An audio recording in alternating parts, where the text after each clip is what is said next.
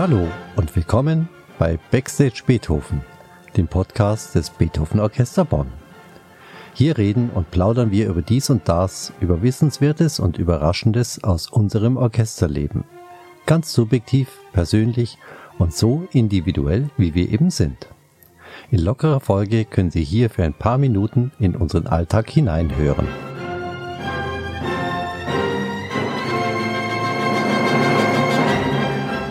Schön, Sie heute wieder hier zu haben, zur zweiten Folge des Podcasts vom Beethoven Orchester in Bonn.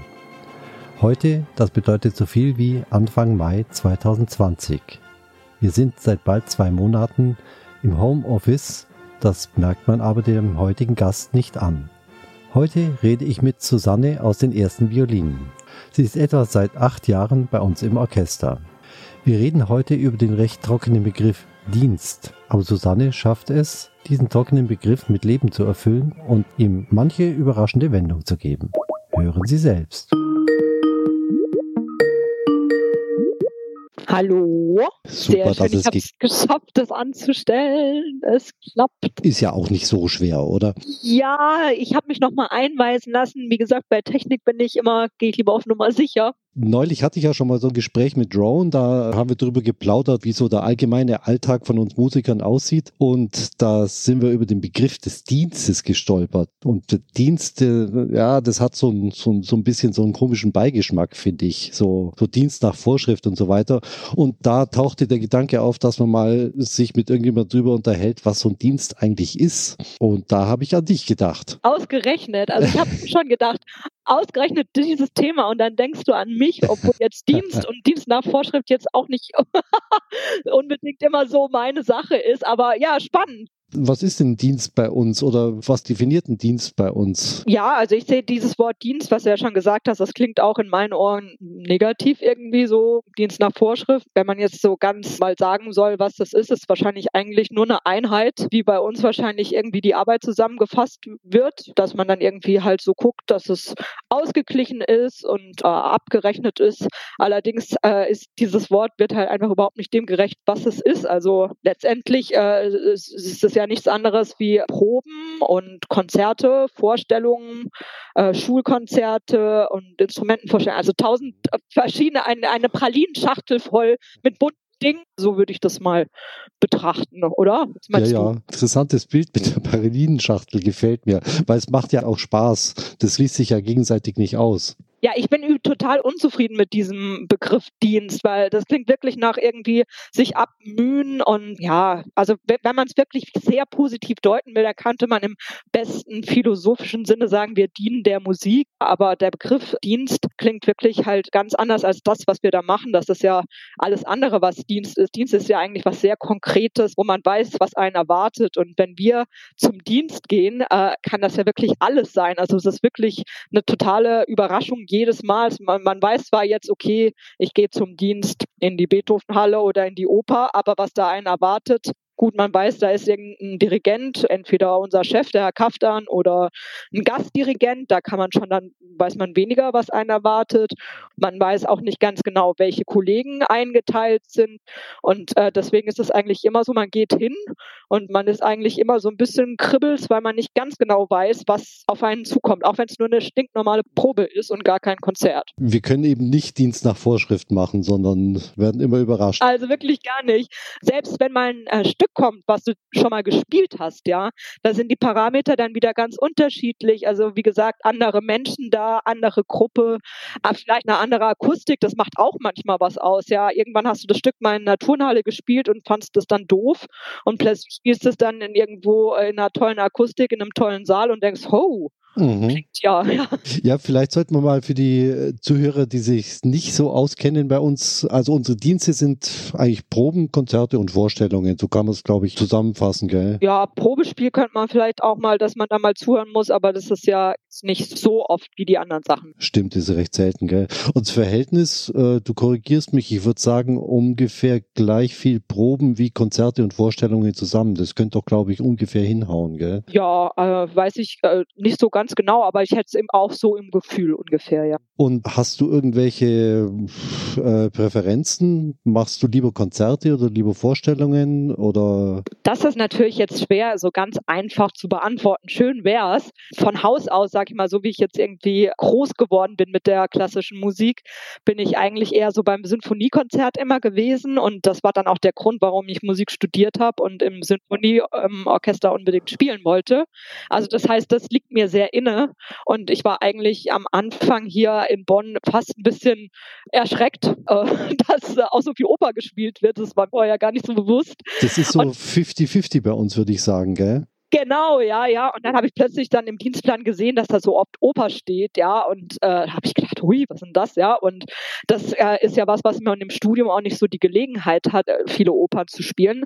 Und wie das dann so ist, dann springt man ins kalte Wasser und habe dann immer so mir überlegt, ob ich jetzt Oper mögen soll. Und äh, dann war es aber so, dass ähm, wir hatten, glaube ich, Tosca am Anfang und äh, Tristan. Ah ja, dann hast du es ja gut erwischt auch. Ja, wollte ich gerade sagen. Also äh, Tosca fand ich dann äh, spätestens bei der dritten OA, also Orchester Alleinprobe, um das mal äh, sozusagen, das Orchester sich dann quasi ganz am Anfang allein trifft, um das einzustudieren. Und äh, das hat mich so fasziniert, gleich diese Musik, sogar ohne Sänger, mhm. äh, wo ich dann gedacht habe, boah, also vielleicht ist Oper gar nicht so schlecht. Und da hat sich dann schon also äh, was ganz, eine ganz neue Welt aufgetan. Weil Puccini ist ja auch nur Opernkomponist und Wagner ist ja auch so ein mhm.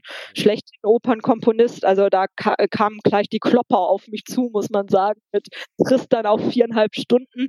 Und als dann bei der OS, das ist die, wie heißt der eigentlich? Orchester Sitzprobe. Genau, das ist nämlich eigentlich ein magischer Punkt. Da sind dann die Orchester Alleinproben. Das sind meistens so fünf, oder? Ja, fünf bis sechs sind es meistens, ja. Je nachdem, wie lang das, das Werk dann auch ist, gell? Stimmt, ja, ja. Also auf jeden Fall, wenn wir fürs Orchester genug geprobt haben, dann kommt die Sänger dazu. Ist noch nicht Kostüm, auch noch nicht in der Oper selber, sondern jetzt gerade leider im Brückenforum, früher in der Beethovenhalle. Und das ist auch schon ein toller Moment, finde ich. Also äh, äh, wenn man dann merkt, okay, jetzt kommen noch die Stimmen dazu und es fügt sich so langsam alles zusammen, das ist natürlich schon sehr spannend. Und das kannte ich früher eben nicht.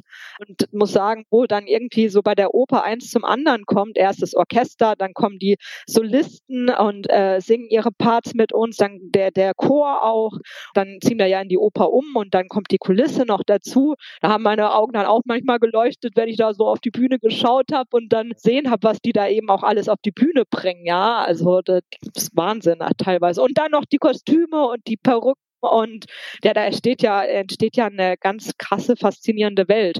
Und das muss ich sagen, habe ich dann mit der Oper doch auch äh, durchaus Freundschaft geschlossen. Eben nicht Dienst nach Vorschrift, sondern es macht einfach Spaß dann, das alles zu erleben. Ja, so viele verschiedene Menschen, die verschiedene Aufgaben haben und äh, trotzdem irgendwie arbeitet man alle auf so einen, äh, jetzt in der Oper in die, äh, auf die Premiere zu. Und ähm, das ist ja dann bei der Oper auch was, was über die ganze Saison immer wieder, also am Anfang hat man die Proben und dann muss es, dann muss es stehen bei der Premiere.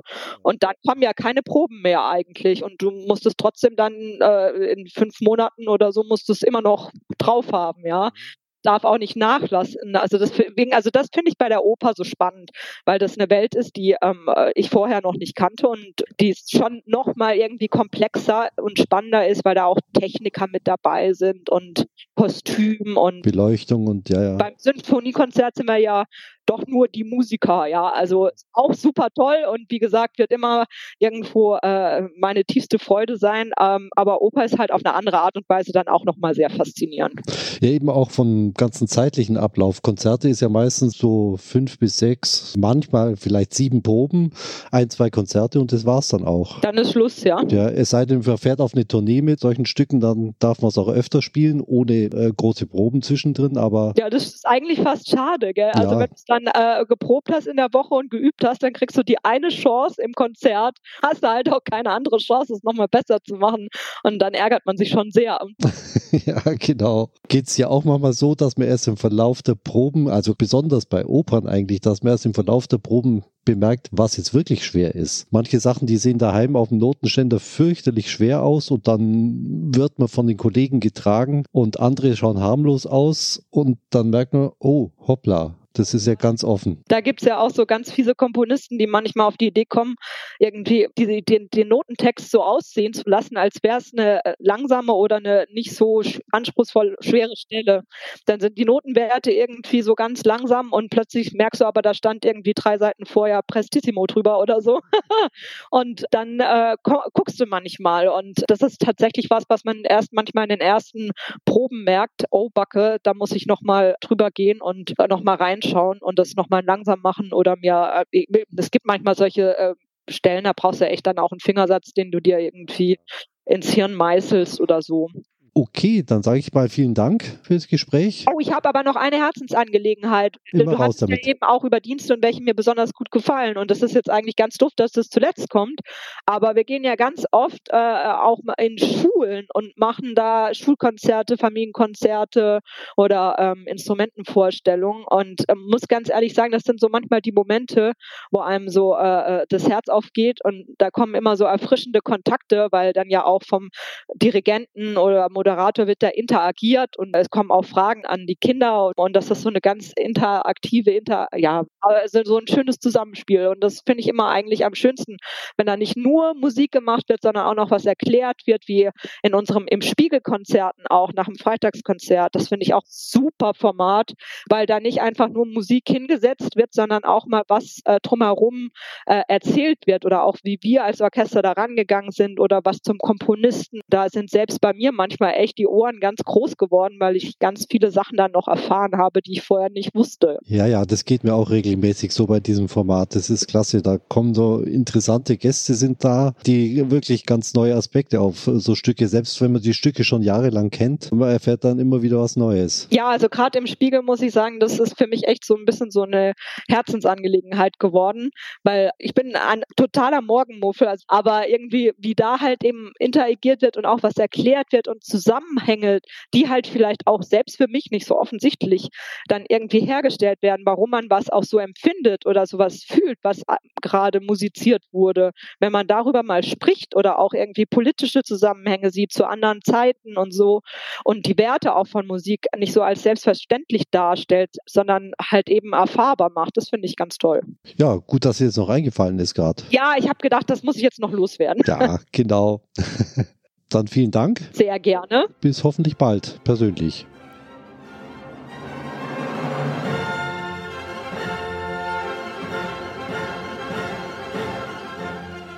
Ja, wie man hört, Dienst muss also nicht Dienst nach Vorschrift sein, sondern kann auch Spaß machen. Hoffentlich können wir Ihnen das bald wieder live vorführen. Für aktuelle Informationen wieder den Hinweis auf unseren Internetauftritt beethoven-orchester.de unseren Facebook-Auftritt und unseren Instagram-Account. Zum Schluss noch ein persönlicher Hörtipp. Beim Bayerischen Rundfunk entsteht derzeit ein Podcast über die 32 Klaviersonaten von Beethoven mit dem Pianisten Igor Levit. Ich selber konnte noch nicht sehr viel hineinhören, erhoffe mir aber viele interessantere Einblicke in diese Werke. Vielen Dank fürs Zuhören und bis bald an dieser Stelle.